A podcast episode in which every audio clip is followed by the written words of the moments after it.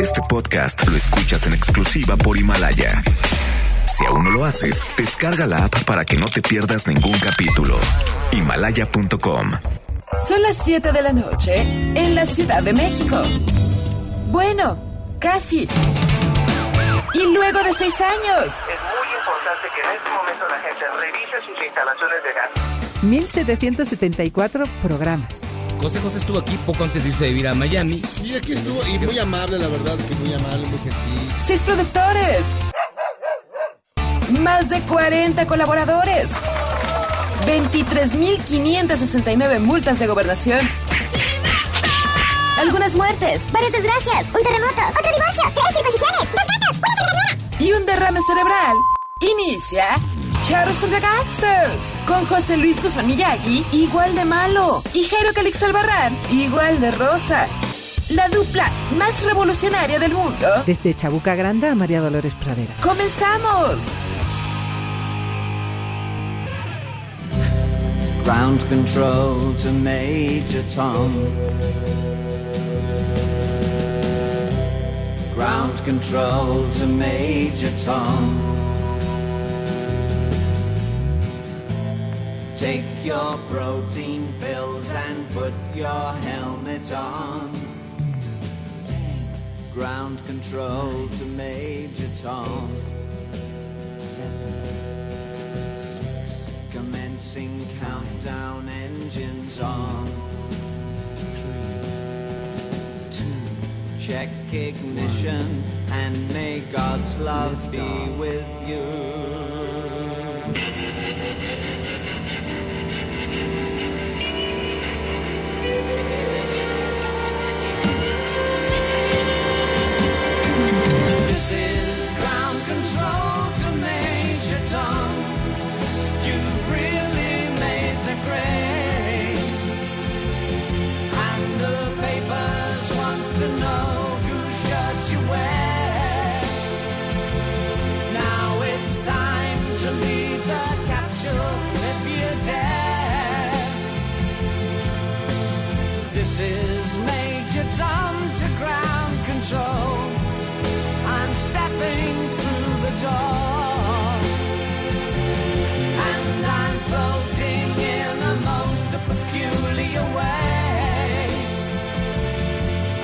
The stars look very different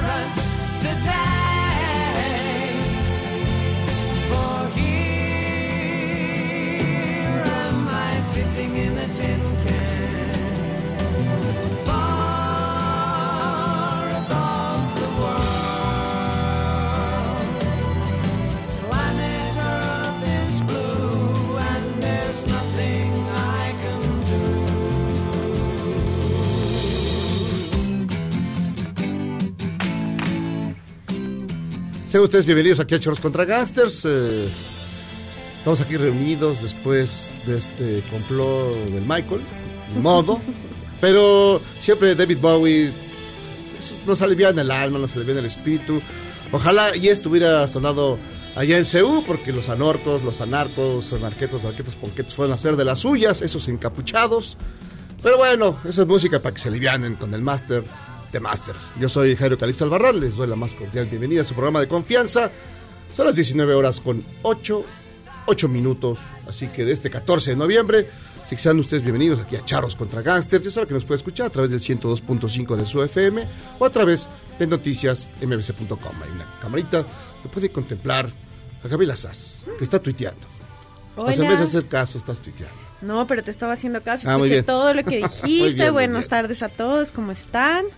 En este 14 de noviembre, con muchas noticias, es el Día Mundial de la Diabetes, muy importante. Este día como llevo como dos semanas. No, tengo esa ya lleva varios años, lleva Pero varios no, más años. bien que todas las semanas ha venido recordando. Es que es, es una Sí, un problemón, un problemón. Pero bueno, pues feliz día, feliz tarde a todos. Abrazos a los diabéticos. Sí. Y también está. Tamara Moreno. ¿Cómo Hola. estás, Tamara? Muy bien. Como siempre, feliz de estar los jueves aquí con ustedes. Se yo tampoco. Se yo tampoco. No, no, no. Efusivo. Saben que sí. Tan deshonesto como una elección de la Comisión Nacional de Derechos Humanos. ¡Qué No. barbaridad! Ahora también, como ya escucharon, ya está ahí el viejo vinagrillo, Ah. el señor Miguel. Ah, ah, ah, ah. Pues yo me estoy reponiendo de la garganta. Aquí sigo, aquí seguimos, aquí seguiremos. Viene con su abrigo, su chocolate. Es que hace un chorro de frío aquí. Sí, ¿Qué hiciste? ¿Por qué te enfermaste? ¿Qué estuviste haciendo? ¿Mucha celebración de cumpleaños? No, fíjate te que al contrario me, me, me bajoneé. Te bajoneaste. Que los años no llegan solos, dicen No, por ahí. no, la, la edad ya se siente, la edad ya se siente. Pero bueno. Así que, después de estas palabras, de, de este intercambio de, de situaciones, pues nada, aquí estamos en un día, en un día alegre, un día movido, un día con mucha, con mucha acción, porque pues, ahí en Seúl estos anarcos fueron a romper todo, otra vez. Los libros, yo sentía feo. Sentía Pero fíjate que yo tengo la impresión, sí, yo tengo la impresión, Tamara, que esto va a cambiar, porque ya desde, desde aquella marcha de los 43 eh, se metieron a una librería que está enfrente de Bellas Artes, la Gandhi, se metieron, y como que algunos se prendieron con los libros, tengo la impresión, algo les quedó, y luego se fueron allá, y no solo rompían vidrios, sino que se llevaban libros, y decían a la gente que estaba alrededor, a los estudiantes, que se llevara unos ejemplares. Pues por ahí se está inoculando ahí, creo yo, con algo de espíritu positivo, que estos anorcos se van a ir educando, unas embarraditas de cultura, educación, Que se lleven A uno, ver. pero lo lea. algo, yo creo que Claro. algo, un poema, Aventaron al por, al por mayor y estaban ahí tirados. pero algunos están de haber llevado. Al final mucha gente se reunió y los devolvió, ¿no? Sí, sí, Sí, sí. es importante decir que este grupo aparentemente es ajeno a los que estaban Sí, manifestando. porque eran, bueno, eran las eh, feministas, bueno, mujeres que se fueron a manifestar en contra Porque del a veces acoso como que que, hay se mezclan todo que hay no. eh, en algunos planteles, en la ciudad universitaria, de parte de algunos maestros que se manchan, que el señor Graue, ya que se religió, pues que atienda ese problema, porque es muy, muy, muy, muy grave y genera... Pero luego las pintas, también las pantallas, ¿no? Sí, Rompiendo no, los no, fue una cristales. cosa así terrible. Pero yo espero que alguna embarrada de cultura les haya quedado. Sí, es importante eso, como o sea, Sí, decir quitar- que quitar la es parte, sí, sí, sí. Que no todos son los mismos, sino hacer así análisis a la ligera. Todos están ahí. Ah, no, bueno, rompiendo. siempre hay, siempre hay gente en la Eh, histeria, siempre hay gente, am- amigos comunicadores, histéricos, pues sí hay gente, Sí, sí. y que no se le quite el valor a, a la manifestación que tiene todos los argumentos por las, las cuestiones terribles que han pasado dentro de los planteles. Sí, no, pues hay situaciones Eso es muy complejas, hay difíciles. Y esta es una denuncia de todo lo que ocurre ahí, sobre todo viniendo de, de algunos maestros en algunos planteles, en algunas prepas y demás. Exacto. que- Mientras no se desvirtúe, como dice Amigo- Gaby, el, ah, el motivo de. amigo encapuchado, ya ni le muelas. Si te llevaste un libro, léetelo. Exacto, algo. Sí, algunos. Hay muy buenos libros ahí en, eh, en esa librería, en Ciudad Universitaria, así que algo, de algo le servirá. De algo. Espero. Bueno, pues miren, les quiero contar aquí, me están poniendo el- esto, que sí, efectivamente, es el Día Mundial de la Diabetes, y me están escribiendo que eh, se, ap- se piensa que aproximadamente 350 millones de personas padecen esta enfermedad. por eso. ¿350 millones? Sí. Y, ad- pero además mucha gente no lo sabe, ¿no? Exacto, y tienen muchas enfermedades, digamos, que derivan o que, o que te, te- No es recurrente Tienes. irse a checar y tú crees que estás bien, pero Entonces sí es pasar. importante, afortunadamente ya hay campañas muy grandes para prevenir y para el manejo de esta enfermedad, porque también mueren aproximadamente 3 millones de personas al año. Así que sí, por eso No, pues lo es hemos es algo visto que por requiere todas una partes. vez que te diagnostican mucha disciplina, Sí, muchas gracias aquí por sus comentarios. muchos Eh, cuidados, sí, una dieta, ejercicio y no echarse las, las aguas negras del imperialismo, ni, en, ni en Cuba, ni echarse una cubanderas. Así que, pero bueno. Pues vayamos a nuestra bonita y gustada sección. ¿Cómo se llama, Miyagi? ¿Eh? Creo que no está trabajando. ¡Ay, estamos! ¡Ya, Ya lo no tomé, tome, tío! tío. No, pues si tú haces tu chamba, yo hago la mía también. Estoy escribiendo, oye, este... Eh, ¿qué, Pero ya ¿por no tome vamos, tío, ya no tome tío. Ah, me ya no tome tío. Sí. No, primero que nada les recordamos que tenemos un WhatsApp 55 41 83 91 45 55 41 83 91 45 y en esta bonita y gustada sección Bárbara de Regil. ¿Tú sabes quién es Bárbara de Regil? Sí. ¿Quién Sí, es sí, Bárbara ella Regil? es- Hace, hace un par de meses hablamos de ella porque también Hizo la de la- tuvimos de en Ya no de tome tío. Ella es actriz y creo que actúa Creo que tiene el Rosario espíritu de, Tijeras, de- o tal vez, de sí. eh, la señora Zapata. Tiene ese mismo espíritu. Pero hace mucho ejercicio. Mira, Tamara tiene cara de que sí sabe quién es, no lo de Sí, Regina. ¿verdad? Eh, bueno, sí, es actriz, pero digamos por di- distinguirle en algo en particular. Es la de Eh, las hace balas, es la mucho de las balas, ¿no? Y... Es la de las balas, ¿cómo se llama? Este... Rosario Tijeras. Rosario, Rosario Tijeras. Tijeras. ¿Sí es ella? ah, es pero ella. sí ¿verdad? creo que sí da rutinas fit en, su, en sus Instagrams. Igual iba a estar aquí con nosotros en diciembre próximo. ¿Por qué va a poner dar- rutinas? Va a dar unas rutinas de fitness. Y se quejó de la gente tóxica que te cuenta sus problemas cuando le dices buenas tardes. Pues uno saluda, no para Buenas ves, tardes. mira, eh. Oye, mira, tengo esta bronca, Con razón mano. saludan cuando, cuando alguien entra a la cabina. Exacto, para que no, para Sí, que no para que empiecen a estés- contar para que no problemas. pasando sus, sus malas vibras. Esto dijo. Buenos días. ¿Cómo identificar a una persona tóxica? Se queja de todo. ¿Ubican esa gente? Que Sí. les dices cómo estás y te contestan, ah, y te contestan con una bola de problemas que no preguntaste. Se quejan de todo. ¿Cómo estás, Miyagi? Ay, mira, te voy a contestar, la neta, tengo un chorro de problemas. No, no, no, no seas malo. ¿Qué va a decir Ay, la no señora de Regil? Na- Nadie te contesta así. Hola, ¿cómo estás? Buenas tardes. Ah, aquí, bien, acá, aquí. pasándola. Echándola. Ahí la no, pero si hay llevamos. gente tóxica. Echándola. Para ser del país. Si hay gente tóxica Exacto. con base en su definición. De que todo- todos se quejan, eso sí. Pero no cuando les dices buenas tardes o buenos Ah, días. Tamara, Pero buenas ¿a poco- tardes. Sí. Hola. Ahí está, ya ves. ya le dio miedo. No te, iba, te iba a contar sus penas y ya, ya le dio miedo. Pues no. Pero, pues, no, no, no. Pero a poco, pero a ver, si tú de alguien llega y te dice, te tú haces, hola, A ver, tú llegas a la, a la, a la redacción. Chu, chu, chu. Hola. Chu, Hola, chu, buenas chu. tardes. hola, buenas tardes. Hola, buenas tardes. Pues, ay, mira, tengo una onda ahí. Ah, ya vas a empezar de tóxico. güey. No, no, pero mira, de veras, Fíjate necesito, necesito tu dijo. comentario inteligente, ver, pertinente. Cuéntame tus penas, Pues amigo. mira, Y así, así es una bonita relación, así. el Michael, ¿tú Sí. crees que el Michael nos quiere hacer daño? Eh, Michael está siempre. contra nosotros. O sea. Michael sería una persona tóxica. Es más Pues tóxica claro. que Chernóbil. Pues no viste ahorita Si que fuera, si fuera lugar del planeta, él sería Chernóbil. O sea, es- está, te respira, te respira toxicidad. El Michael sí es así, bravo para eso. Es peor que comer atún nerdes. En serio, es muy malo. No, ya ni. Satún, creo ese. ¿no? Ya no. Porque era tóxico. Porque es súper tóxico, híjole, de verdad sí te pasas, Michael. Y hay muchas noticias hoy, fíjate. Aparte de ella, lo de los encapuchados que estuvo regacho. Evo Morales. Pero a ver, ¿quiénes son Jairo Calixto? ¿Qui- Pues es decir, ¿Quién yo gana que- conocer estas Yo cosas? la verdad creo que desde los tiempos de, de Peña, que fue cuando apareció, desde el primer día de que Peña tomó el poder, aparecieron estos personajes. Pues a mí sí me cerró que no hayan puesto un, a ¿qué te digo? A un memo. Y síguelos. sí, a donde vayan. Tú, a ver quién los parió, dónde viven. Lo, lo vistes de negro, le pones una capucha a Memo y ahí se que se pegue con el contingente.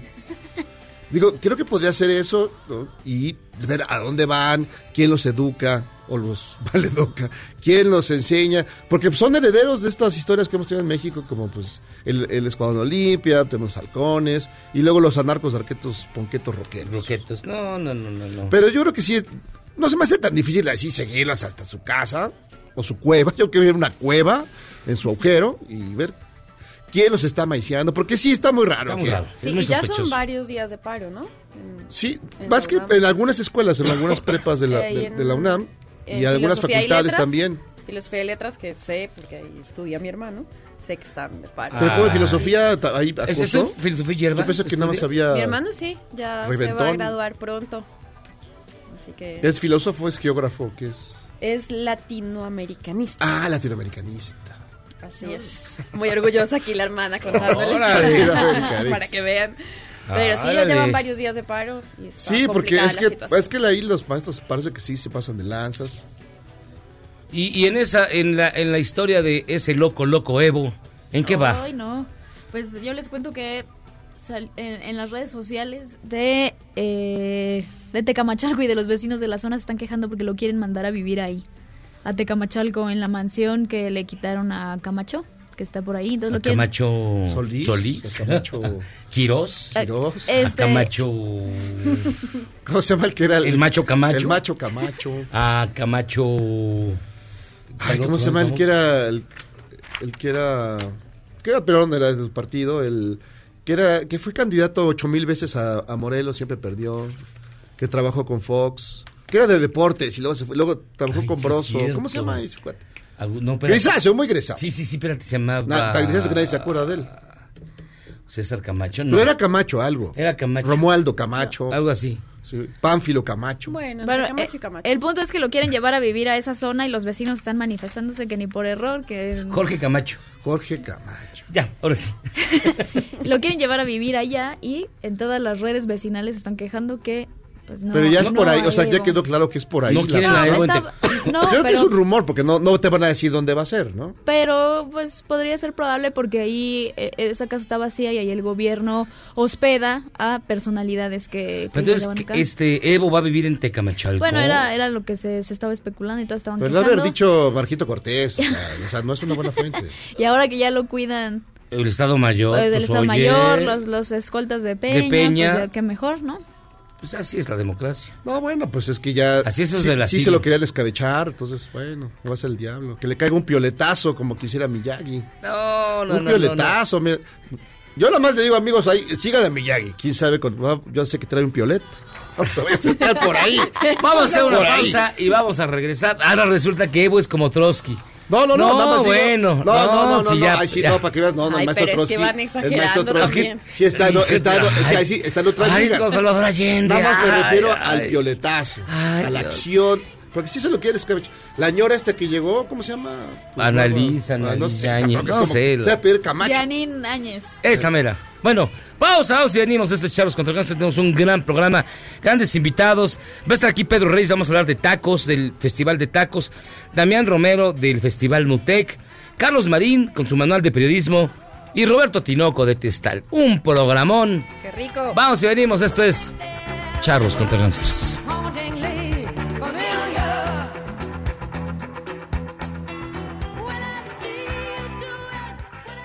Salvarte del reggaetón? ¿Y esos sonidos que solo te hacen pensar en Omar Chaparro como un buen actor? Charros contra Gangsters regresa después de un corte, solo con la mejor música para una debida sinapsis. Este podcast lo escuchas en exclusiva por Himalaya.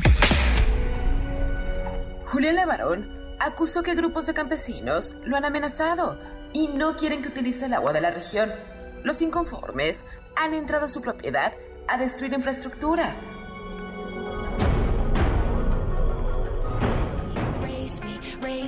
Wish you never dated me. Lies, tell me lies, baby. Tell me how you hate me. I bet you don't kiss her with your eyes closed.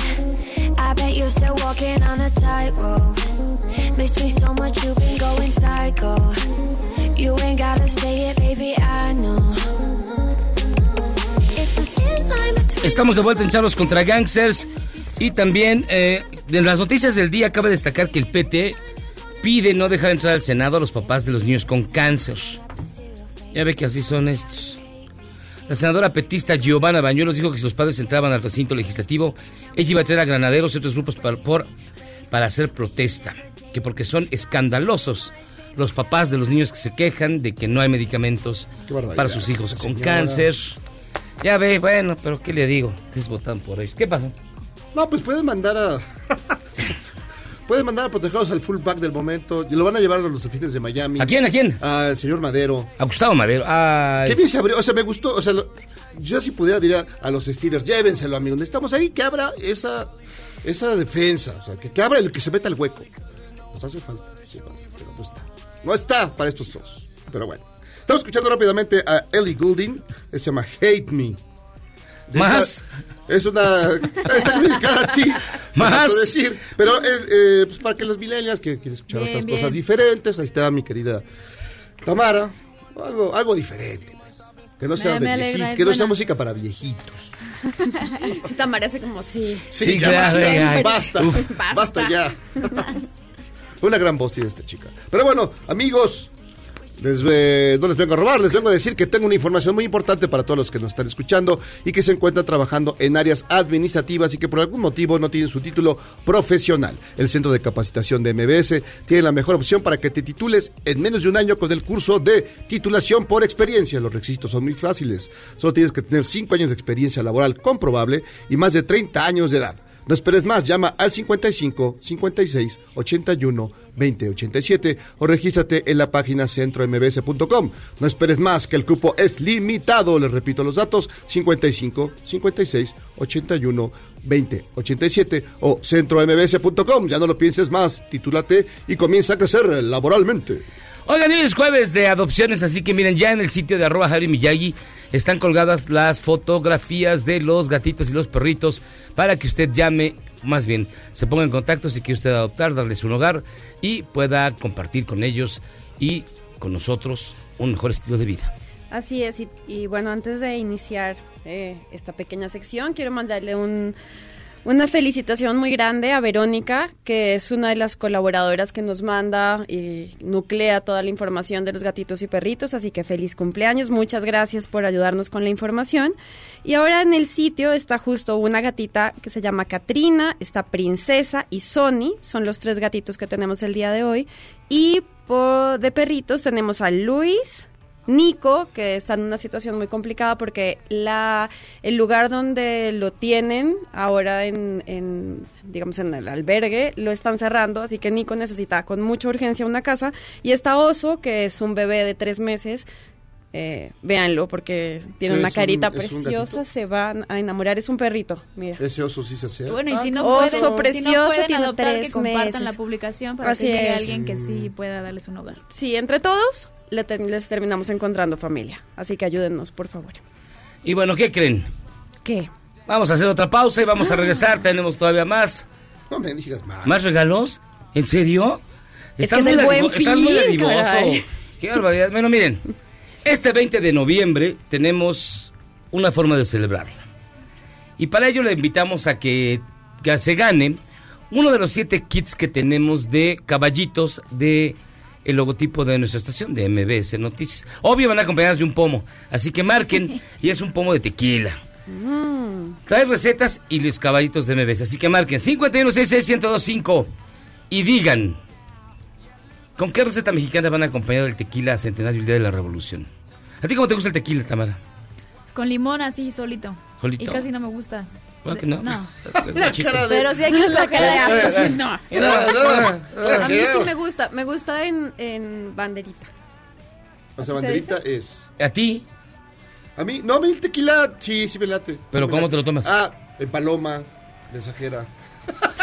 no, no es cierto, me gusta solo. Me gusta Alone y con su clásico eh, chilillo y con su clásico. limón, Sangrita, la sangrita. Sangrita. Ah, la sangrita no me gusta Con tanto. chile, no sé, yo no lo como con chile, yo como con sangrita. No te hagas. Yo tengo, yo tengo otros datos. No, yo él tengo dijo, otros datos, Miyagi. dijo con chilillo, Tengo yo no, datos, yo le pongo no. sangrita. Bueno, marquen 51 y díganos cómo van a acompañar, una receta para acompañar el tequila centenario, precisamente el día de la revolución. Marquen 51 Sean creativos para ganar. Sí, no, no vengan con la paloma, eh, de verdad, que sí les pego. Pero mira, ahí sí la paloma, pues es cotorra. luego, luego te prende. Pero la paloma es, híjole. Es, es chafona, chafona. Pero es, a ver, escarchas el vaso. Exacto. Le pones el tecuaila. El tecuaila. El, el hielito. El hielo. Eh, eh, refresco de toronja. De toronja. Y ya. Y ya, pues, es que echarle ¿Qué una fórmula quieres? secreta. No, Eh, pues para celebrar, bueno, el triunfo de nuestros eh, compatriotas. Ah, que ganaron. en el- en el con penales. Y con Holanda. Con Holanda, o sea, no es cosa fácil. Sí, Y decían, bien. y yo me acuerdo, tiene como unas sem- dos semanas diciendo, no, estos no van a llegar a ningún lado, pobrecitos, pobres diablos, nadie los pelaba. Y ahora ya todos se subieron al tren del mame. Oigan, y también en el fútbol americano, pues los Steelers van perdiendo contra los cafés de Cleveland, ¿o no? Fue una Sí, anotación. van 6 0 6-0. Sí. Pero bueno, todavía falta mucho partido por ver. Ya va a empezar yo, si se quieren decir, no, ya no me gusta. Sí, ahora va a equipo". decir este Michael, ay, no, ya no. Ay, estas sé, malditas. no. Así son, así son los, los villamelones. sí, sí, sí. Así son los villamelones. Háganos, ya vamos a hacer una pausa porque los cortes están más largos que un dolor de muelas. Y al regresar, vamos a continuar con este, que es el mejor programa de la radio. Y les vamos a traer tacos para que usted deguste en este festival del taco que se llama Metate. Pausa, vamos y venimos. ¿Eres un chavo ruco en proceso de actualización? Charros contra Gangsters te trae la mejor música luego del corte para que apantalles a otros chavos rucos menos informados. Este podcast lo escuchas en exclusiva por Himalaya.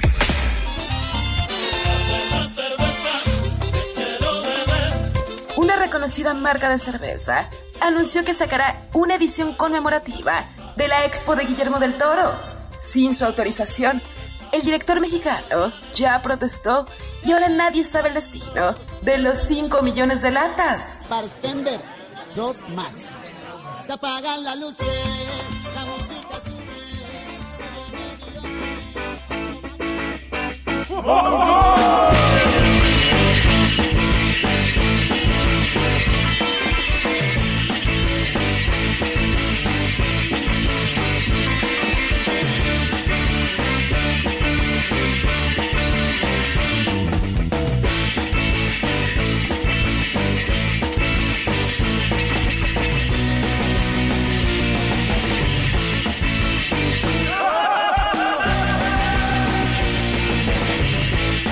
estamos aquí de regreso de Charlos contra Gangsters, ni más ni menos que escuchando a Lost Acapulco. Esto Ah, no me digas. Sí, es una gran banda. ¿Cómo no? El Warpig. Buenos camaradas. Surf Mongol se llama esto. Los Acapulco. Y creo que es la mejor música para comerte unos tacos. A este ritmo. A No, esta para comer tacos lo más importante es que traigan los tacos. Ah, bueno, eso sí, Nos si no hay tacos, mucho de ¿cómo que, vas a van a venir con O sea, claro, tacos. claro, claro. Y estábamos aquí listos, no comimos. No comimos, mira, yo tuve que comer unas unas porque si no ya no llegaron los de los Yo tacos. puro café porque dije, no, pues los tacos. Pero bueno, otra más de Memo. Y este. Nos acompaña, es un gusto que esté con nosotros Pedro Reyes, quien es glotón profesional, autor del libro Acá las Tortas y miembro del Consejo Taquero de Metate. Metate es el festival de tacos que inicia el 8 de diciembre en el Parque Bicentenario. ¿Cómo estás, Pedro? Muy bien, muchas gracias, gracias por la invitación, gracias por tenerme acá. ¿Y qué nos cuentas de los tacos? ¿Qué, qué hay de nuevo en la, en la tacología? Pues o, que está o la vida sigue igual. No, yo creo que eh, en nuestra ciudad eh, cada vez hay más y mejores tacos y pues justo Metate es eh, una, una forma muy oportuna de reunirlos a, a- a todos o, a una buena cantidad de ellos eh, en un evento que es pues sobre todo para la familia, ¿no? Para, para ir, probar Pa- de y para todo. los tragaldabas. Exacto, para probar de todo, para probar los tacos que no conocemos, los que nos quedan lejos. Eh, de paso van a haber algunas eh, bandas invitadas, va a haber música, va a ser un evento muy familiar, porque en realidad pues el taco es eso, ¿no? El taco es, es, es unión, el taco es cohesión, el taco... El taco es cultura. El taco es cultura, el taco nos une, ¿no? Entonces, eh, pues es un poquito la idea de Metate. Como bien dices, 8 de diciembre en el Parque Bicentenario vamos a tener 50 taquerías, eh, sobre todo en la Ciudad de México, pero también unas que nos visitan de fuera. Y pues nada, a, a comer, ¿no? ¿Qué? A comer Rico. tacones. ¿Qué Sí. tanta variedad de tacos va a haber? Pues mira, eh, el evento está dividido físicamente Ok. eh, eh, por barrios. Está, está el barrio nocturno, donde vamos a poder comer pues los tacos que se comen de noche, ¿no? Que es pastor, suadero, tripa, lengua, etcétera, ¿no? También tenemos el barrio eh, del mar, tacos de... De, de, pues, De tal cual, de marlin, pescado, ya sea asado, rebozado, a las brasas. Eh, tenemos el, el barrio de- al carbón, el barrio de los tacos norteños, el barrio de Tianguis, que es ¿no? Pues, mucho taco de guisado, taco de canasta, taco de barbacoa, carnitas, el ta- los tacos de mercado. El taco placero. exacto, el taco placero. Entonces, la gente que, asu- que, que- que acuda a Metate lo que, lo que va a tener es una representación de, de México como tal, ¿no? El ambiente donde se comen los tacos, eh, en el momento que te los comes, el estilo, probar muchas salsas, eh, distintos tipos de tortilla, ¿no? Entonces va a estar bastante interesante y sobre todo muy divertido. En algunos sen- sentidos, bueno, gente, los expertos dicen que lo importante no es tanto la carne, bueno, que tiene su valor, pero las salsas La es la, salsa. la aportación eh, importante del para que un taco tenga su propia personalidad. Yo creo que eh, un taco es justo la suma de tres cosas, ¿no? Una gran tortilla, un buen relleno y la salsa, ¿no? Cualquiera de estos tres que falte, ya no. ya no estamos hablando de un buen taco. Eh, y, y- y la idea es, es acercarse lo más posible a hacer un taco que, que conjugue estos tres elementos y que lo haga muy bien, ¿no? Este, hay salsas que han logrado hacer taquerías enteras, ¿no? Que sin su salsa la taquería nada más no jala o que los tacos no tendrían ni la mitad de la fama que tienen, ¿no? Exacto, la gente va por la salsa. Claro, por la salsa. Quiero porque, ir ahí porque ahí está la salsa. Exacto, son tacos que de pronto no puedes imaginar con otra salsa, ¿no? O, o que si de pronto uno replica o que otra taquería trata de imitar, pero no conoce la, la- la salsa, cómo se hace la receta, etcétera, eh, pues simplemente no jala, ¿no?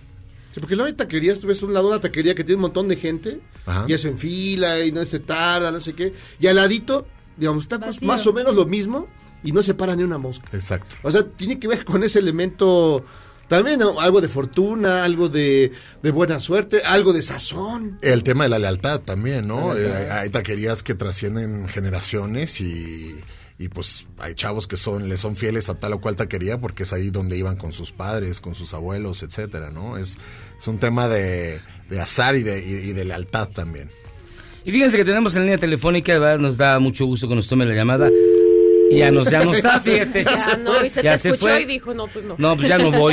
A ver, bueno, Va, yo- ahorita yo les decimos quiénes. otra pregunta mientras. Sí. Este, van a ir a este festival 50 taquerías. Sí. ¿En qué se puede basar para decir esta es una buena taquería? Mira, nosotros eh, lo que hicimos en Metate fue hacer un consejo, eh, digamos, de expertos taqueros, eh, que está conformado por Alejandro Escalante, que es autor de La Tacopedia, por Gaby Rentería, que es periodista gastronómica, al igual que yo, y eh, por mí.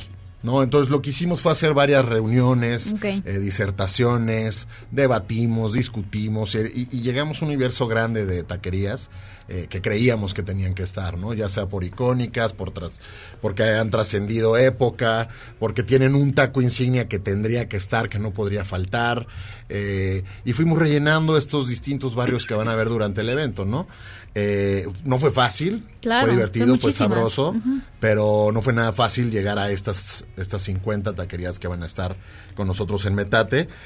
Y, y pues sí, eso, nos fuimos basando en cuáles son las de mayor calidad, las de mayor popularidad, un taco insignia. ¿Tuvieron en cuenta esas taquerías de barrio que de pronto no tienen el nombre tan famoso, sino que es de repente la de barrio? Lo que tratamos de hacer fue justamente eso, ¿no? Eh, sí tener a estas taquerías icónicas que la gente ubica, pero también darle lugar a los pequeños espacios, a las taquerías de, de barrio, a los changarros, a los puestos, a las cajuelas, ¿no? Eh, para, para que pudieran tener una notoriedad y, y una, eh, digamos, un exposure mucho más grande, ¿no?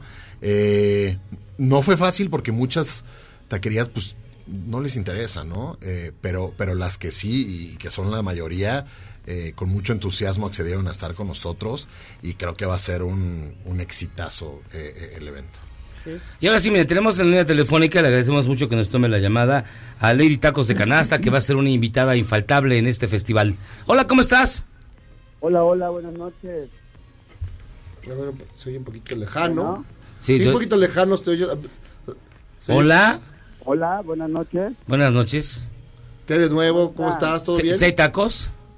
Lady Tacos de Canasta. Ah, mira, qué buena onda. Queremos pedir una orden, de fea manera, ¿De chicharrón o de chorizo? de chicharrón. Ah, ok. no, es el, no, es el diablo. No, de chorizo se los come parado, Jairo. Sí. ¿Vas a estar, vas a estar en, el- en el Acentones, festival de Metate? Claro, claro, estamos bien contentos porque pues nos invitaron este año al primer festival del Metate y estamos muy contentos de participar eh, y de seguir uniendo a las familias y pues va a estar esto buenísimo, va a haber muchos tacos de todo tipo, va a haber mucha música, mucho ambiente y pues ya sabes cómo somos los mexicanos para esto de los tacos. Sí, ¿cómo somos? Tú dime. Pues buenísimos, ¿no? Oye, ¿por qué los tacos de canasta son los mejores tacos? ¿Por qué los tacos de canasta son los mejores tacos? Yo creo que porque es una comida rápida, rica y barata. Mm. Yo lo único que les peleo y siempre le he peleado a los tacos de canasta es que nunca tienen refrescos. Entonces tienes que ir corriendo a la tiendita de la esquina o al lado. No está, no tienen ahí, aunque sea una, una, una, unas tres, cuatro ahí yo, fríos. yo sí te puedo presumir que nosotros siempre hemos hemos tenido refrescos.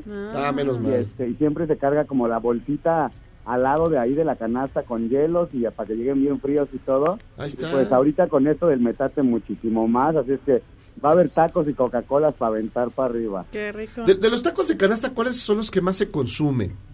¿Cuál? ¿Cuáles son los que más se consumen? O sea, papa, chicharrón, Hay frijoles. papa, hay papa, frijol, chicharrón. Nosotros manejamos un menú gourmet.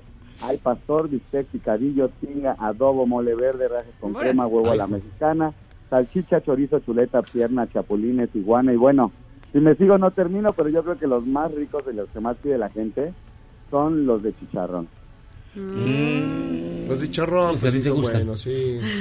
Es el básico, ¿no? Es el básico. Los de frijol son riquísimos. Los de frijol son re buenos. Sí, deliciosos. Los de papa, los de carne deshebrada. Para mí, los más ricos son los de rajas con crema. Rajas con... Sí, sí, los de rajas con crema tienen su, su encanto, claro. Pero no estoy seguro, prefiero depende, depende del gusto de cada paladar. Bueno, lo bueno es que como son pequeñitos los tacos de canasta, puedes pedir de muchos. Hay, hay, que- hay que probar de todo Exacto. también siempre. Pues mi querida Lady Tacos de Canasta, muchísimas gracias por tomarnos la llamada así rapidísimo. No, pues eh, muchísimas gracias a todos y esperemos que de toda la gente que pueda ir al Metate Fest, pues por ahí los esperamos, que participen y que grande este asunto de los tacos. Ándele, pues, pues muchísimas gracias por tomarnos la llamada. ¿Cómo, cómo es ese No. grito con el que te pueden identificar? ¡Tacos de canasta, los tacos! Eso. Muy bien. Muchísimas gracias. No, gracias a ustedes. Bonita noche y por allá los esperamos. Debería ir al hipódromo, a gritar allá. Entonces, Pedro, ¿de qué va a ser el 8 de diciembre, no? 8 de diciembre a partir de las 11 de la mañana y esperamos a todo mundo. Eh, los boletos van a estar en preventa en boletia.com eh, y también desde luego en las taquillas de- del evento en el Parque Bicentenario. ¿no? La preventa es 100 pesos más barata, así que yo recomendaría a todo mundo que eh, de una vez empezar a buscar sus boletos, 250 pesos en preventa, 350 en el evento, música, tacos y... y- Digamos, incluye todo lo que esté ahí. No, no, no. Los tacos están a la venta.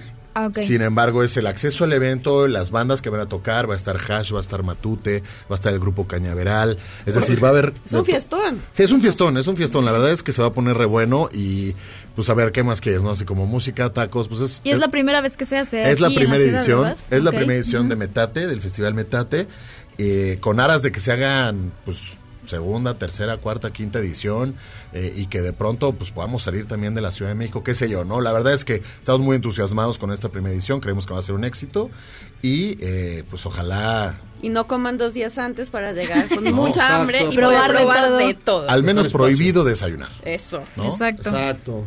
Para caerle bien. Pues muchísimas gracias por estar con nosotros, Pedro. Pedro Reyes, autor del libro Acá las Tortas y miembro del Consejo Taquero de Metate, este festival de tacos que tendrá verificativo el 8 de diciembre en el Parque Bicentenario. Muchísimas gracias por estar con nosotros. Al contrario, gracias por la invitación. Vamos a hacer una pausa y vamos a regresar. Déjame tenemos decir más. algo rápidamente, si no te Ay, ¿de verdad? Déjame decir algo. ¿Qué?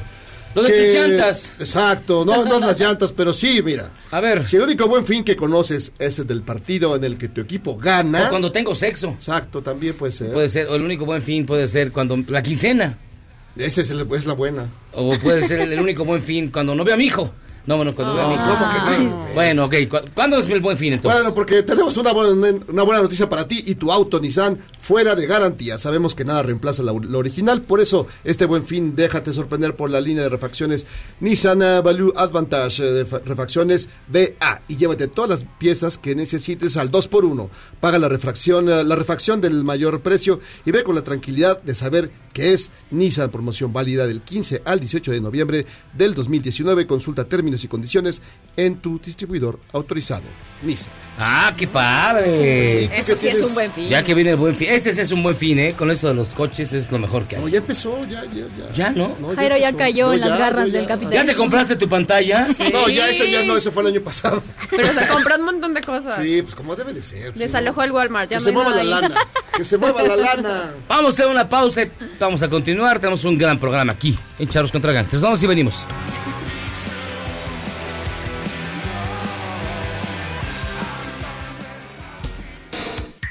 En tiempos de cambio, solo los mejores seguimos a flote. Luego del corte, te contamos el secreto de los seis años de Charros contra Gangsters. ¡Regresamos! Este podcast lo escuchas en exclusiva por Himalaya. Don't you like it? Oh, I love it. And I thank you for thinking of me. El 14 de noviembre de 1961 se estrenó la película Blue Hawaii de Elvis Presley. Se convirtió en su mayor éxito cinematográfico, cuyo soundtrack vendió más de 2 millones de copias y abrió la puerta a una ola de películas musicales con cantantes de rock. Lovely you and blue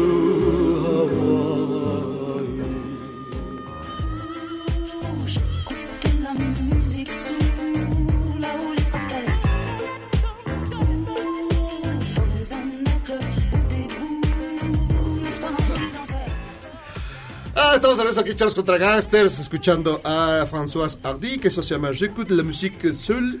Esto es Ay, eh, el momento franchute. el queda bien, el queda bien. franchute, el momento franchute. Eh, Jairo nunca Hardy, recibe el programa, pero como hoy tiene visita especial, A ver, sigue. Me recordaste No, no, no, a Pepe nada más Le fuerte. Pew diciendo eso. Pero bueno, estamos en el momento franchute. Pero está con nosotros un eh, personaje sin igual.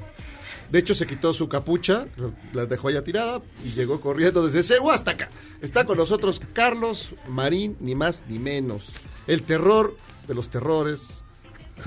de toda la pradera del periodismo mexicano. Qué barbaridad. Hola Carlos, Jairo, me bienvenido da aquí a mucho gusto estar acá con ustedes y conocer a tus compañeros y esta criatura Tamara que la audiencia quizás no sepa, pero Tamara parece haber sido secuestrada de maternal 2 o de segundo de primaria. Yo creo que Jairo explota mano de obra infantil. No lo digas en voz alta. Y eh, te felicito, Tamara, Muchas gracias.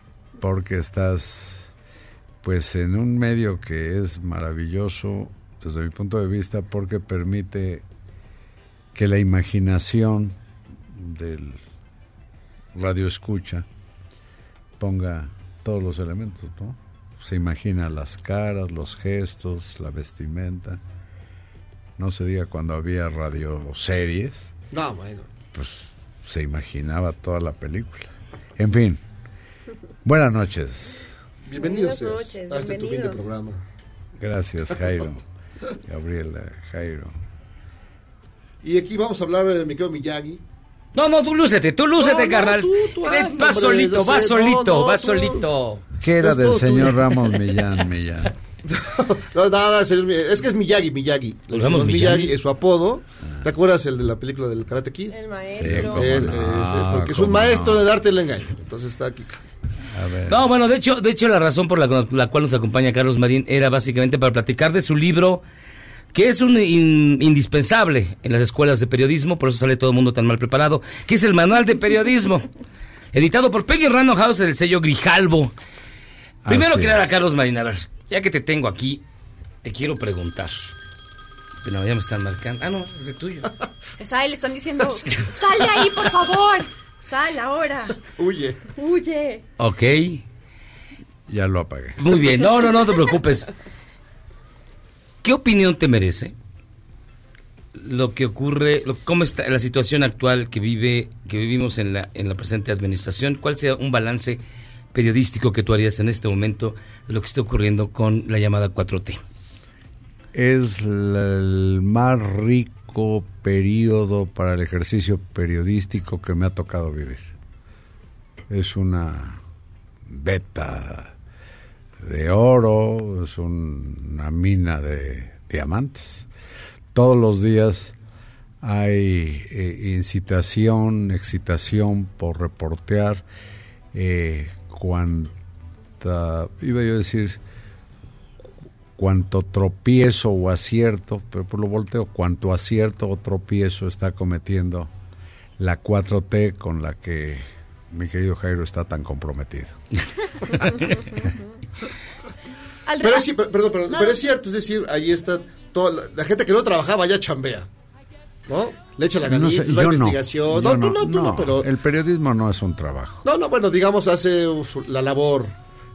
Se ocupa, pasa, se ocupa, Se aplica. aplica. ¿Qué es? ¿Qué es el periodismo para ti?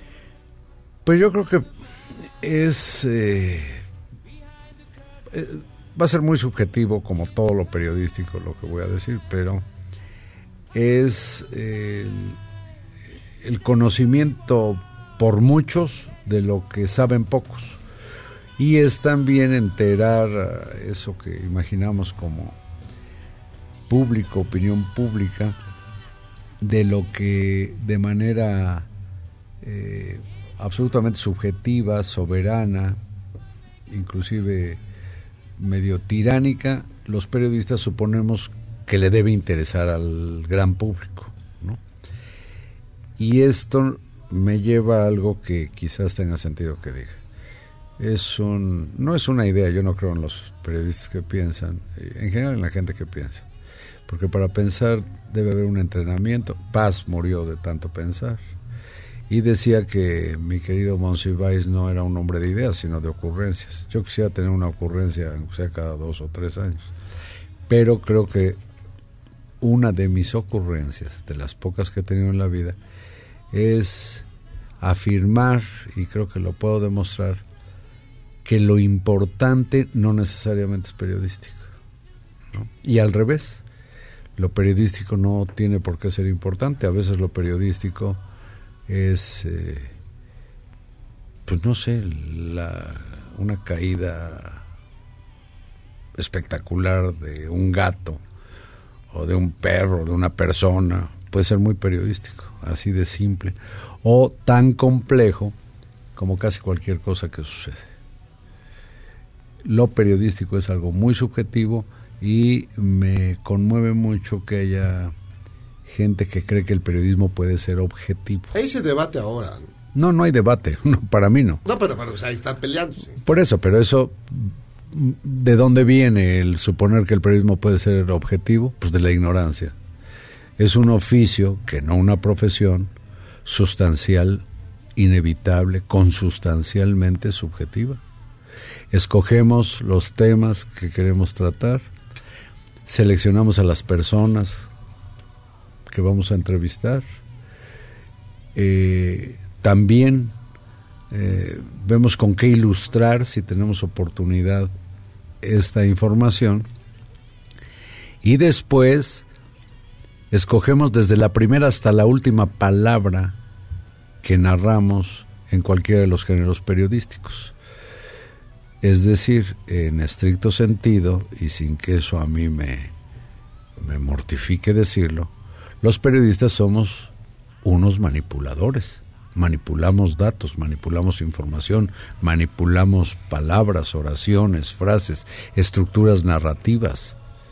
Y por cierto, hacemos literatura, aunque sea buena, porque normalmente es eh, maletona, pero hacemos literatura porque todo lo que expresamos, que suponemos periodístico, lo hacemos con palabras, con estructuras narrativas, una estructura literaria.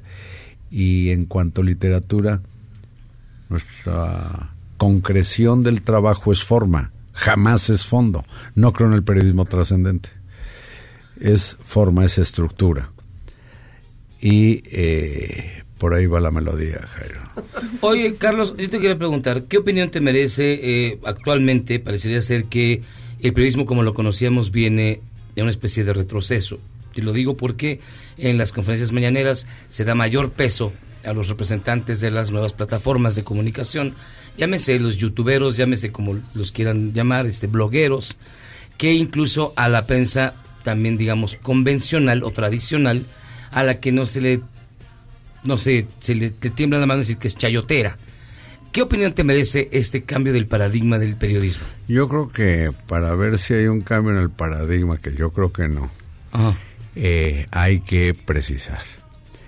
Eh, buena, eh, buena parte de los eh, presuntos periodistas de redes cibernéticas que asisten a las mañaneras son periodistas patito, son lambiscones, van a otra cosa, son pues, pobres diablos y diablas. Hay una señora a la que le la que comparó al presidente con Con un atleta keniano. Schwarzenegger o con un Ajá. atleta keniano o algo así. O el pobre tonto, ingenuo y charlatán que ayer llegó vestido de charro a cantar las mañanitas al presidente. Esa población asiste con la intención primero pues de tener un poco de calor de hogar. Yo creo que en sus casas no los, no los quieren bien. Y tienen un derecho de apartado que les concede eh, la Oficina de Información Presidencial y ocupan casi siempre las dos primeras filas. Pero ¿cuál es su misión? Lamerle los pies al presidente, ponerle o hacerle preguntas a modo para que él navegue como en una alberca de aguas tranquilas y, y o para reventar o sabotear el verdadero trabajo periodístico, el que ha hecho eh, eh, contrariar al presidente.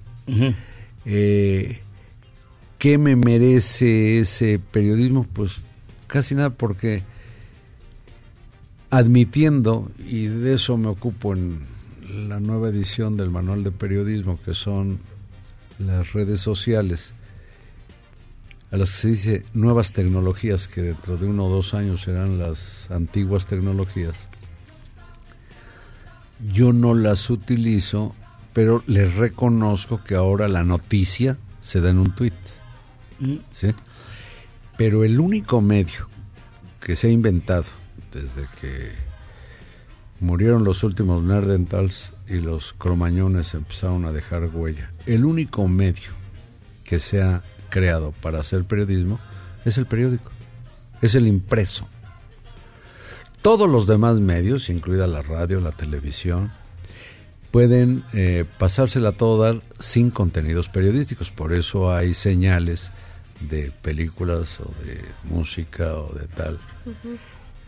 Pero los impresos lo único que tienen por ofrecer son trabajos periodísticos. Ojalá en todos los casos fueran buenos. Entonces en las redes se dan a veces eh, o se propalan asuntos de interés público, por lo tanto periodístico, que nos sirven inclusive a los periodistas. Pero eso de ninguna manera hizo periodista al que emitió el mensaje. ¿sí? Es como si de pronto alguien le da primeros auxilios porque va pasando por la calle y alguien fue atropellado y le da primeros auxilios. Eso no lo hace, eh, digamos, eh, eh, imaginarse que es un médico. Que es un médico y menos dirigido a un hospital, que es lo que le pasó, por ejemplo, a la señora esta de apellido Piedra Ibarra, que nunca me imagino que pensó sacarse una lotería que más bien va a ser la de sepultar a la Comisión Nacional de Derechos Humanos. Después de esta diatriba, mi querido dinos, este, este, este trabajo, este texto, este manual que ya tiene años y que lo has venido, lo has venido corrigiendo, arreglando, les Es dado... la tercera edición, ¿no? Sí, Es la tercera, y lo has venido sí. trabajando por muchos, muchos años. A, a los nuevos lectores, a los nuevos estudiantes, a la gente que está acercando a las escuelas, ¿les va a servir de algo o no? Pues espero que sí, sobre todo si lo leen, Ah, bueno, eso es importante. eso es- ¿no? No, pero Les tú- puede servir también para darse calor ahora que empiezan los Sí, fríos. eso también. Tiene muchas Tiene utilidades. muchas utilidades.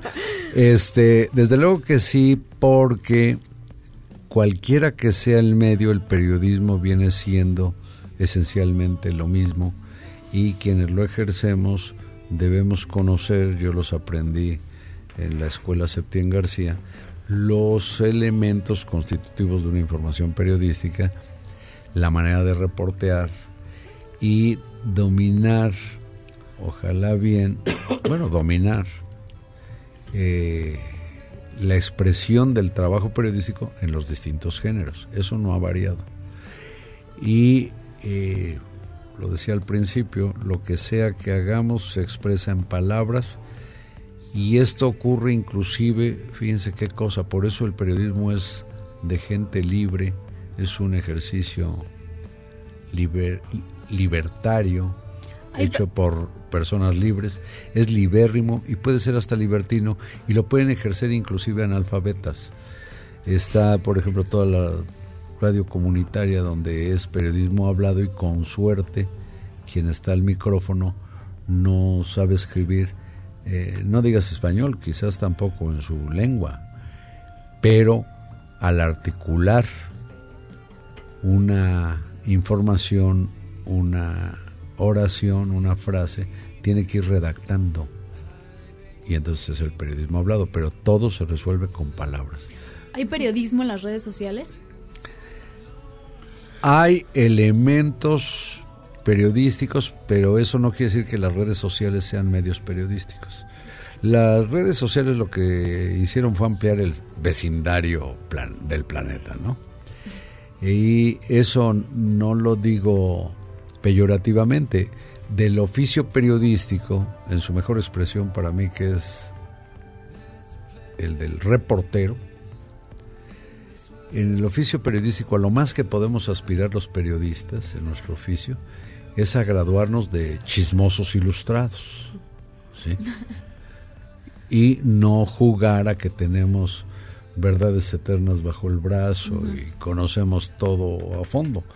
no podemos ni siquiera agotar en una nota informativa, pero ni siquiera en un reportaje, por citar un ejemplo extremo, lo que es el agua, menos lo que es un acontecimiento humano, y aún menos cuando hay una complejidad de factores, llámese la, cuarta la cuarta transformación o llámese eh, la renuncia de Evo Morales a la presidencia, que yo creo que fue más bien por instinto de conservación, y eh, cuesta mucho trabajo describir las cosas. Del agua, si decimos es H2O, parece que le atinamos, pero falta. ¿Qué falta que digamos que se da en estado líquido, sólido, gaseoso? ¿Qué más falta? Todo lo demás sirve para rociar la ropa, puede llover, en ella puedes nadar, te puedes bañar, la puedes hacer lodo. El agua también te sirve para preparar un té o para echarle aguas a los amigos de Jairo cuando los están agarrando, robando alguna cartera. Y no acabarías, escribirías un libro completo y no agotas el tema. Entonces, los periodistas nos ocupamos de dar o transmitir acontecimientos de manera sustantiva, pero nunca abarcaremos una realidad que más bien conocemos o dice que conocemos en fracciones diminutas. Carlos Marín, a ver, ah, rápidamente nada más, este, dentro de tu manual de periodismo, ¿cuál sería el máximo consejo que tú le darías a los estudiantes de ciencias de la No, yo no doy. Yo más- Uno, uno, uno. No, no, no. No, Uno, Carlos. no Yo es siempre- consejo. Yo siempre he querido que vinieras No. y ve, ve cómo me sale. Bueno, ¿sabes? tómalo más bien como una máxima o un axioma. La máxima. ajá. El que no tenga gusto por la lectura, pues que se dedique a otra cosa. Yo en mis cursos que los di en la UNAM, en la Ibero, en la Universidad Internacional, de Florida, ponía a leer un libro a la semana. Y cuando en el mejor grupo que tuve, que fue de 180 alumnos en la Facultad de Ciencias Políticas de la UNAM, yo no conocía los salones de 100 pupitres. Y el salón cuando entré tenía 100 pupitres, yo no daba crédito. No, y la gente estaba parada. Ajá, estabas en, Pues, en los ventanales. Había 80 más que el número de pupitres. Ajá. Y yo podía quedarme con 25. Me quedé con todos, pues me estremeció que yo podía quedarme con 25. Ha sido el mejor grupo, pero en algún momento alguno de los muchachos dijo, "Oh, profesor, no, no podemos estar comprando un libro cada semana. Dije, yo no he pedido que los compren, yo he pedido que los lean. Y si no tienes manera de encontrarlo en la biblioteca o algo así, pues ve y asalta una librería. Yo no sé de ninguna. Ah, con razón fueron los, los encapuchados. ¿sí? Fue Pues la sí. librería de la UNAM, con razón. que diga arriba las manos, cáete con el llano en llamas. ¿no? Eh, Pero si no pueden leer, no, esto es como eh, el anuncio de un dulce que se llamó, se llama salvavidas. Si no tiene hoyo no salvavidas. Si no lee, no es periodista. Y si lee, se hace de un bagaje cultural, ojalá cada vez más amplio, que le permite darle eh, trascendencia a la información que quiere transmitir, porque proporciona los antecedentes y le da contexto. Y a Claro. veces, por cierto, el contexto es más interesante que el texto. ¿Son mejor los periodistas de, de tus tiempos, de aquellos tiempos, los que conociste, con los que te formaste, o los de ahora? Con los, a los que has tenido que latiguear. Es una frase tan tonta esa de en tus tiempos, pues que este tiempo te pertenece solo a ti y, yo, y no es mío. El tiempo es oro. es este- El tiempo es las oro. exigencias éticas del oficio han cambiado No, con no todos cambian, estos no nuevos medios. No, no cambian. Yo inclusive creo que el periodismo no requiere de adjetivos. A mí me da risa y a veces hasta me contraría cuando se dice periodista valiente o cuando dice periodista corrupto. No, pues es un corrupto, no es un periodista. No hay periodismo patriótico, ¿no? Eso me da risa. Y desprecio el periodismo con causa. El periodista que quiera hacer política, si tuviera un mínimo de honradez intelectual, pues se inscribe en un partido político. El que quiera defender a la patria, que se dé de alta en el ejército. El que quiera cambiar el sistema y no puede ni en un partido ni, ni desde el ejército, pues que, que- que haga una revolución, ¿no? Como ha ocurrido en la historia. Claro. Y eh, decía, eh, no me gusta nada esa usurpación de funciones.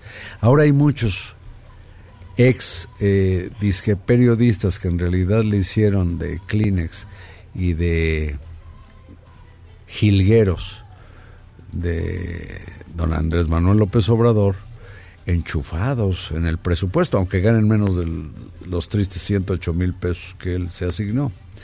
Pero ahora dejaron ya todo lo que era y abundan también otros que no entraron a trabajar con él y que siguen por ahí eh, tomando el pelo en medios periodísticos que ya no tienen de qué hablar porque lo que ocurrió es que los ponen contra sí mismos Claro. ya que esta administración tiene mucho mucha tela de donde cortar.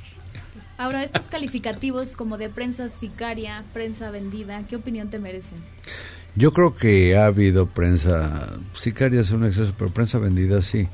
Ahora, en el uso que se ha dado en las últimas semanas a las que se refirió un pobre hombre que, hizo un estudio, fíjate nada más, alguien que se dedica a, que trabaja en la Secretaría Federal de Seguridad y que debiera ver que con la, los índices de criminalidad y la trompada, se puso a ver que en las redes sociales quienes hablan de la prensa sicaria, la prensa prostituta y de la prensa qué?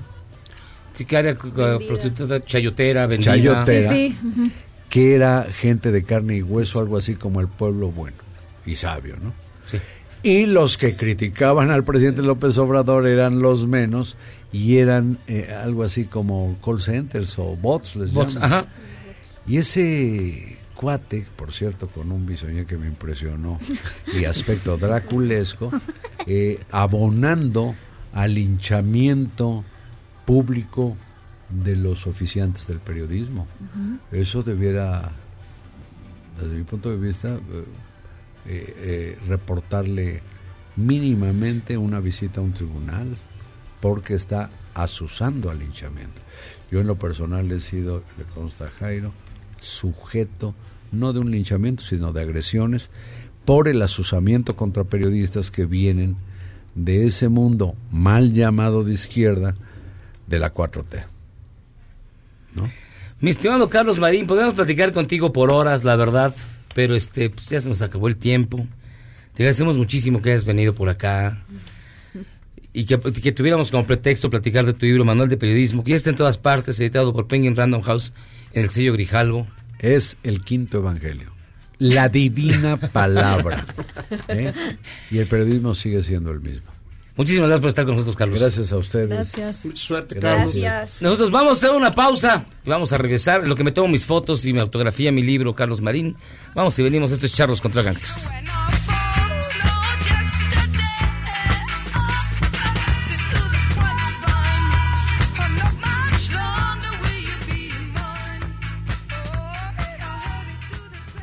¿Eres un chavo ruco en proceso de actualización? Charros contra Gangsters te trae la mejor música luego del corte para que apantalles a otros chavorrucos menos informados. Este podcast lo escuchas en exclusiva por Himalaya. Si Javier Lozano regresó al PRI, Es volver al pasado y para muestra un botón. ¿qué les hizo pensar que nosotros no volveríamos al corte?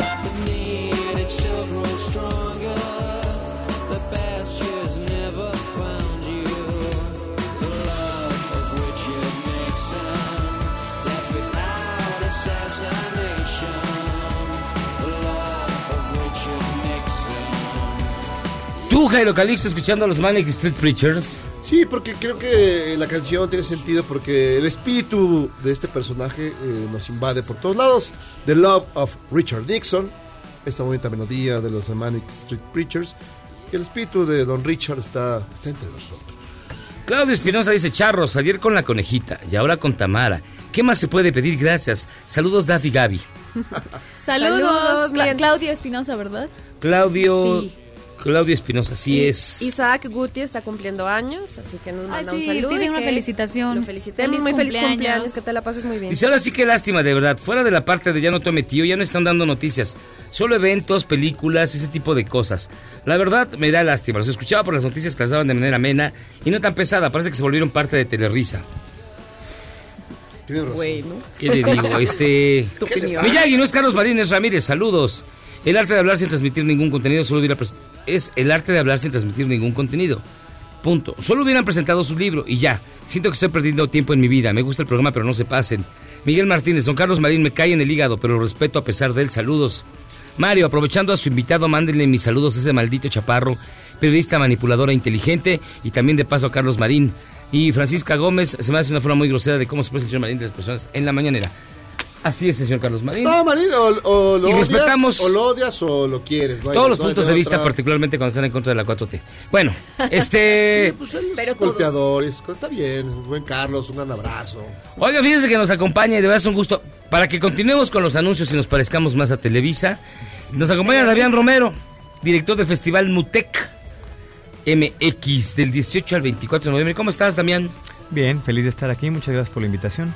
Cuéntanos un poco, ¿qué es el Mutec?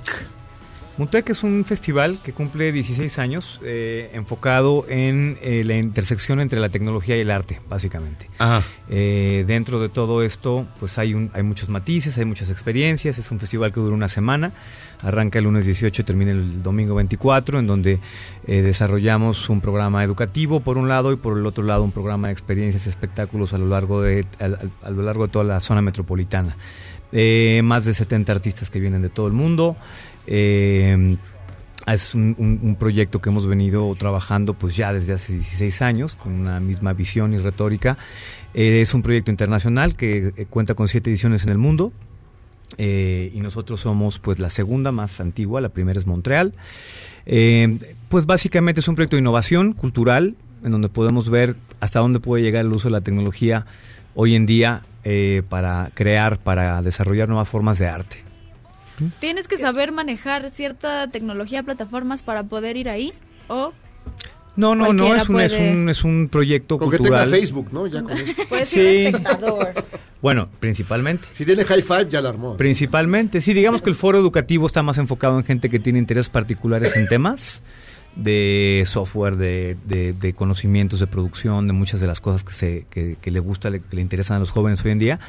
Pero la parte de espectáculos es evidentemente un, un tema abierto a todo el público. Eh, hacemos programación en el Papalote, en el Domo Digital del Papalote Museo del Niño, que es desde hace ya, se ha convertido en una tradición desde hace más de cinco años, este, que una vez al año se, se muestran los contenidos en el formato del Domo Digital, que es una cosa Sí. especial, no es algo que se ve todos los días.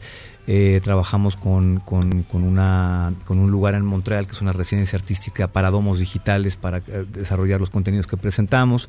Eh, trabajamos también, bueno, estamos colaborando con Scalar, que es esta pieza inmersiva de gran formato que se está presentando en el Frontón México. Está súper buena. Este, ¿Cómo y bueno, ¿Cómo pues es? eh, Digo, para que la eso es un poco, si ya tuvieron esa experiencia, pues ese es el mundo Mutec, ¿no? Porque ya vinieron, vinieron aquí. Sí, sí, pero digamos, tú ya la viste, tú Ya. la viste, ah, ¿y qué tal? ¿Qué, qué- qué- La qué verdad ve es- uno? ¿Qué, qué, ¿Con Sí, qué se como enfrenta? descríbenos un La verdad es una experiencia muy fuerte porque es, es, es una experiencia básicamente audiovisual en donde tecnología e iluminación juegan con sonido en un espacio definido, que en este caso es el Frontón México, y pues se logra un espectáculo pues no antes visto, ¿no? Es, es, es un tema de cómo se aplica, una vez más digo, la tecnología hacia la innovación. Creo que este es un ejemplo claro de no solamente del tipo de espectáculo que es, sino también de la tendencia del tipo de espectáculos que están empezando a suceder en muchos lugares del mundo, como los museos mismos están cambiando sus formas de presentar sus exhibiciones para generar también, pues de alguna forma, digo, nos guste o no, el- la cultura Instagram, que es el tema de viralizar y promover a través de la viralización los proyectos que eh, son mucho más interactivos, que tienen una connotación mucho más lúdica con la gente. Y de alguna forma Mute que es una mezcla de todo esto, ¿no? Eh, varios matices, eh, varios es- es- espacios. Hemos trabajado históricamente desde todos los museos que se puedan imaginar de, de acá, en el Tamayo, Anahuacalli, Museo de Historia Natural, este, eh, incluso el espacio escultórico en 2005. eh, en fin, no nos gusta mucho trabajar en espacios que tienen personalidad, que tienen algo que decir. Nuestros contenidos viven y hacen parte del espacio de una sola forma. Entonces es un proyecto, pues es un, un foro de inspiración, digamos. Es un, un lugar que es, es un O sea, si vamos ahí, vamos a sentir una vibra muy especial.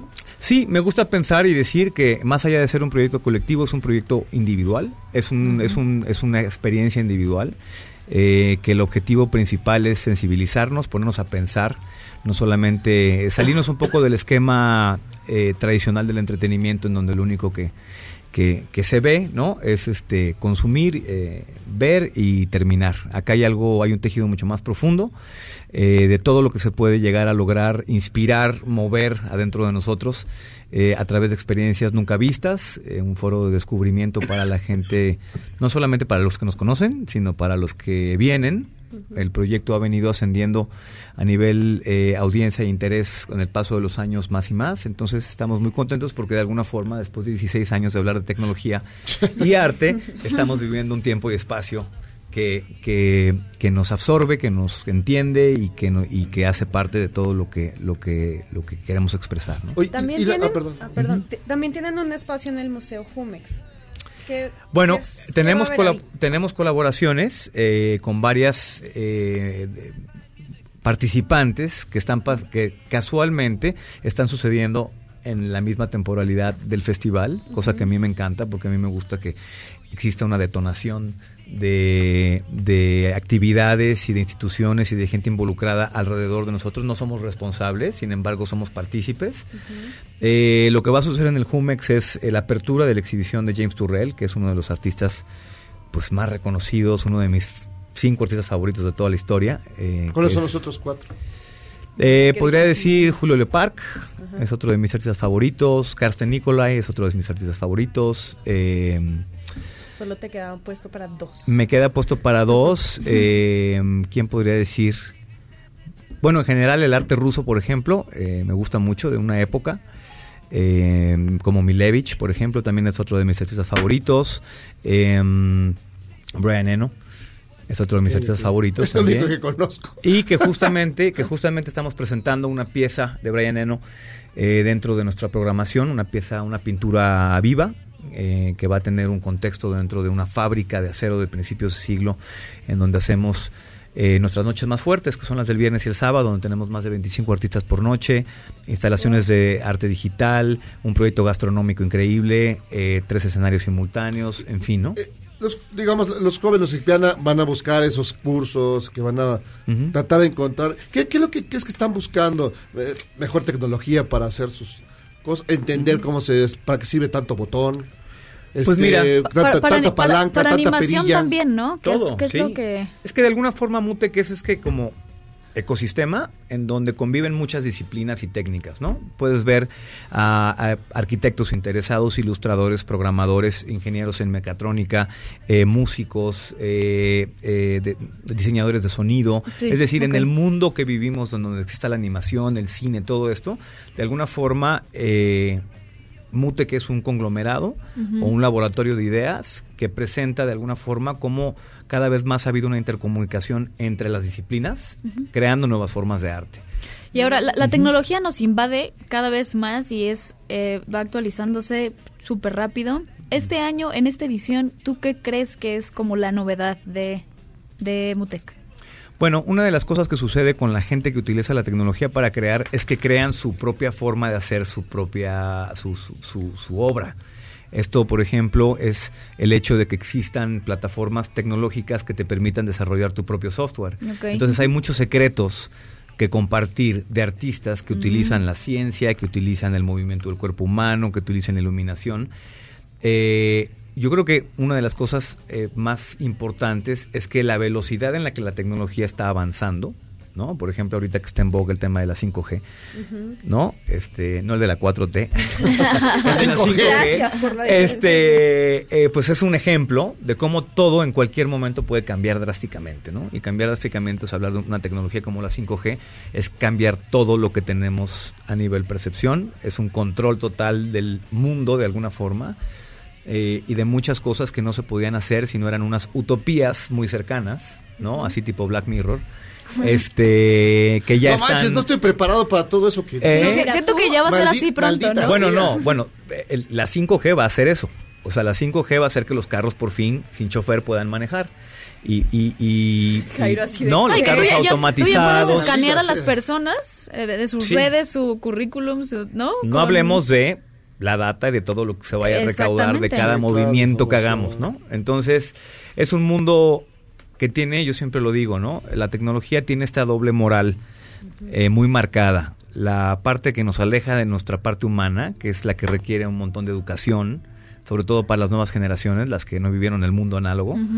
Eh, que es negativa, que genera adicciones, que nos separa, de, de- que nos, nos, nos hace omnipresentes según nosotros.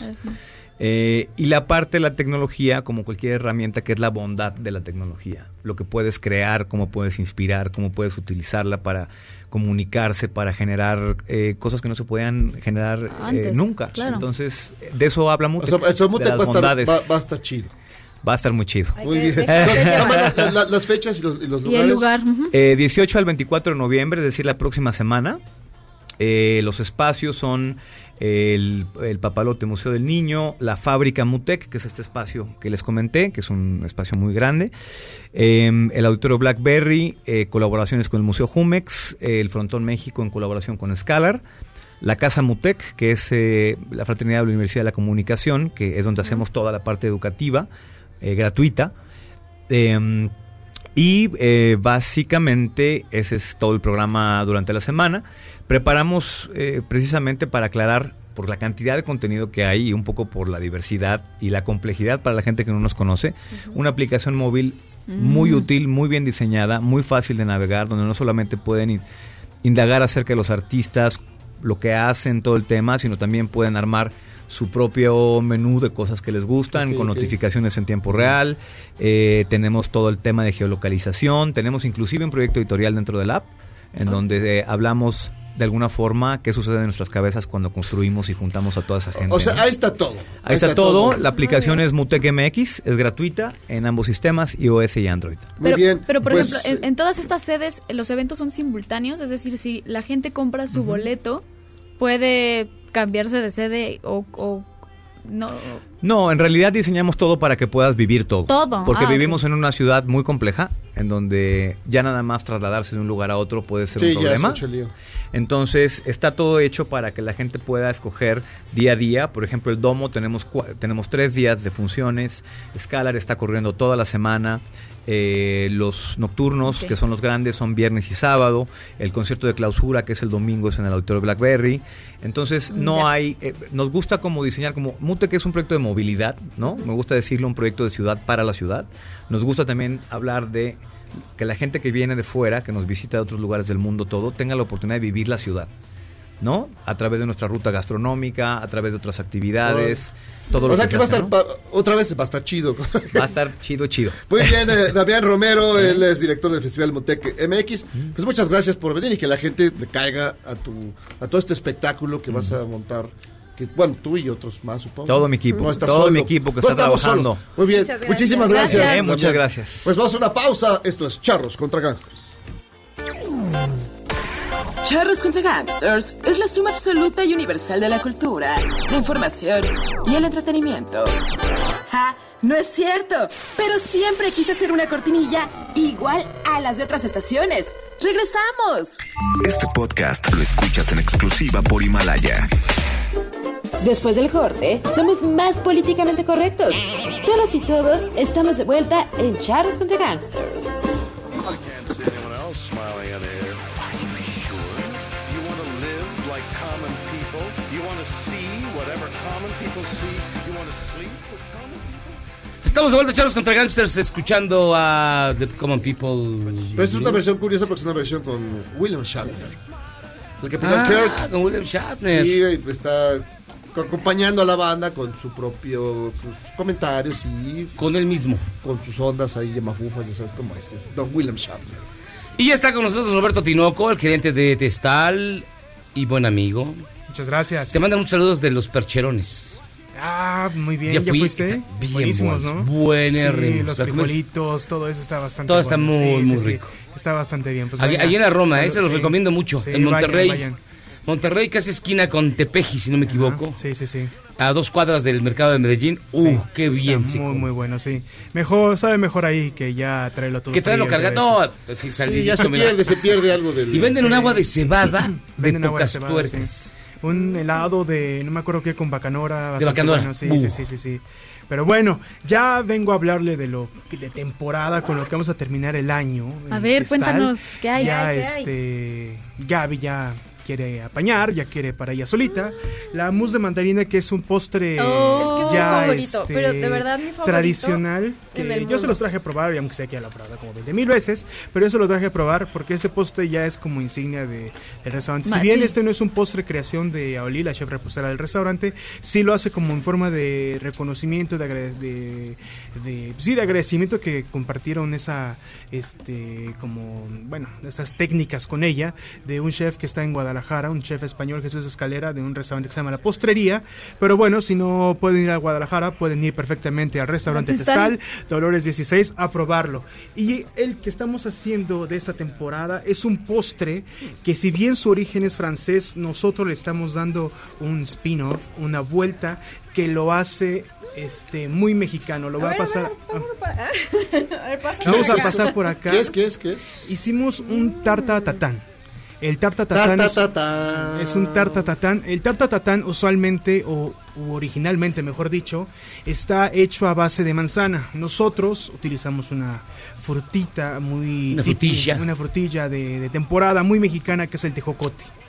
¿Vale? Mira. La historia de la tarta tatán se supone que son dos hermanas que tenían un, un hotel en, en Francia que se llamaba el Hotel Tatán. Hicieron este. ¿Es, es en serio? ¿Y tan tan? Y porque ellas se, se tenían el apellido Tatán. Entonces era el Hotel Tatán. Eh, dice la leyenda, es algo así como la leyenda de los chiles en nogada y este el otro, que saben cómo se hizo y cómo la fregada. Ajá. Es este que una de las hermanas olvidó ponerle la, la- la masa hojaldre a la tarta y primero puso, puso en el molde la fruta y olvidó y dijo, Dios mío, sacre bleu, que es que ya fe. Sacre bleu. Sí, y este y le puso Dijo, ya dijo, merde. Algo así, dijo. Pután. Bueno, pero no, no hablamos de esas cosas. Este. eh, y puso la masa hojaldre arriba, ¿no?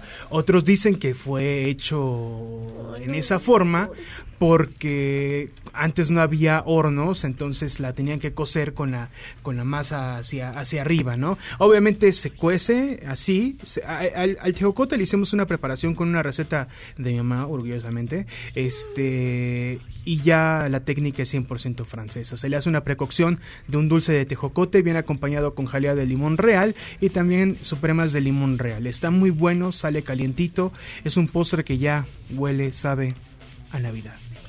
Ni dan ganas de comérselos, la verdad. Sí, están súper bonitos. Sí, pero... No, la mandarina, a mí de verdad es, creo que mi postre favorito en el mundo. A- e- pero me da otra vez mucha la tarta. tristeza ponerle Es el la tarta cuchara. tatán. La tarta se cuece en un molde Ajá, ajá. con la fruta hacia abajo. ¿Vale? Ok. Y la masa hojaldre se pone arriba. ¿Ok? Ok, ya. Se cuece al revés, es una tarta invertida, por así decirlo. Y ya al momento de servirlo, ¡pup! lo volteas y lo sirves. Sacas del molde. ¿Con qué lo tomas todo esto? A ver, ¿con qué recomiendas la, la- la- el mousse de mandarina? La mousse de mandarina, si no te quieres ver así aburrido, tomarte tu capuchino, tu cortado, lo que sea, la puedes acompañar con varias cervezas stout, con varias cervezas stout, este, o porter, ¿no? Que tienen estas notas, notas chocolatosas, vainillosas, y, y te pueden, este, acompañar bien el, el- el- el postre, ¿no? Ahora el tarta tatán, si quieres ver acá muy finolis, muy fifi, muy franchute, este, te puedes hacer algo que, que es muy tradicional en estos tiempos en toda Europa, que es el vino caliente, el Bancho, el Glühwein que le llaman en Alemania, que es este vino especiado, lo ponen a calentar a- sin llegar a punto de ebullición con diversas, diversas especias, una de ellas es el este el anís estrellado, Mm. la canela. Y sí te calienta, ¿eh? Sí, calienta, es, es bastante... Particularmente el anís, ¿no? Es correcto, Sí, sí, ¿no? sí, sí. O te empieza a calentar desde la garganta hasta lo más profundo de Muy tu bien. ser. Sí, sí, sí. Oye, y eh, son de temporada, es decir, ¿hasta cuándo va a haber nada más de estos? El tatán te puedo decir que nada más hasta diciembre. Se acaba diciembre, bye bye. La temporada de la mandarina dura un poco más, es decir, podemos extenderlas al próximo año. ¿no? Pero ya están los dos. Ya están los dos, cáiganle. Están muy, muy buenos. Eh, muy ricos. Sí, no, la- ¿Y este año la piñata? No, este año no. Quisimos, este... Es que el, el tejocote, si bien es muy tradicional de estas fechas, no es tan... ¿Cómo puedo decirlo? Exaltado, ¿no? Es como, ah, el tejocote, la frutita de la piñata, el de ponche, nadie se lo come, ¿no? Es, es el menospreciado. Es ¿no? menospreciado, sí. Es el Evo de las frutas. No, pues no sabría No, decirte. Es como el piñera, es como el No, no, piñera. no, no, es no. como Como el le- nadie, me lo quiere el No, tejocote por no, chiquito. Por favor, Miyagi, no, es, es, es otra cosa. Ay, sí. Entonces, todo diciembre y la mandarina hasta que se acabe la temporada. Por favor, sí. Muchísimas gracias, mi querido Roberto. No, gracias a ustedes. Tus No redes sociales. Seguirnos en arroba rtestal, mi red personal es arroba robertur-bajo y el de la chef Auli es arroba amasweetmaker. Gracias, Roberto. Muchas gracias a ustedes, nos vemos. Hasta aquí vamos, señores contra Gangsters. Gracias, mi estimada Tamara. Hasta el próximo jueves. Síguenme, arroba Tamara Moreno S.